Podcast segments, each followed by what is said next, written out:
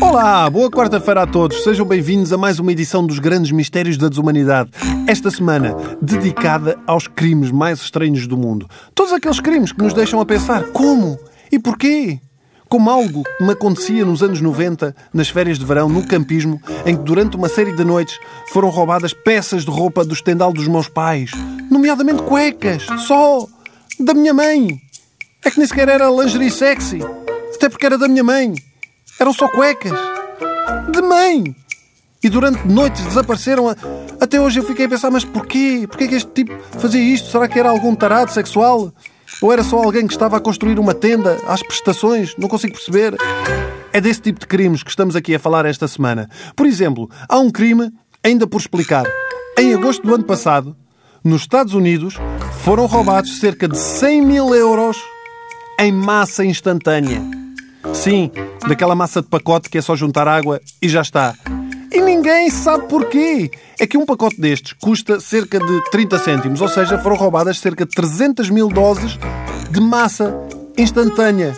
Noodles. Das duas, uma. Ou foi alguém que já estava numa onda de crimes e de repente, é pá, tenho aqui um ratito, já comi alguma coisa. Ou foi alguém que ia fazer uma maratona de jogos vídeo online, só pode ser. Por outro lado, não seria fácil apanhar este indivíduo? Era só esperar por alguém que engordasse que nem um animal ou investigar todos os tipos que fossem parar ao hospital com um AVC.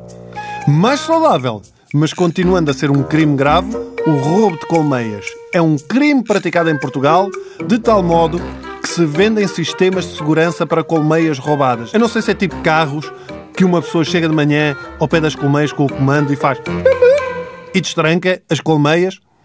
Curiosamente, a semana passada em Portugal foram roubados 50 quilos de mel, mas foi o urso pardo que tinha sido dado como extinto. Hã? Será que era o Winnie da Pooh daqueles livros, queres ver? Foi um roubo querido, porque o próprio apicultor chegou e viu aquilo e disse Filhos de uma grande... Oh, foi o urso. Oh, que bonito, ursinho. Em 2017, na Califórnia, foi preso um homem que roubou cerca de 2.500 colmeias durante 3 anos, no valor total de 1 milhão de dólares. No fundo, ter colmeias, se nós formos ver, não é muito diferente de gerir uma data de casas de alterno, não é? Porque é ter uma data de gajas a trabalhar para ele, não é? Há uma que é a rainha, uma espécie de madame, e toda a gente vai lá só por causa do mel. Outro tipo de mel.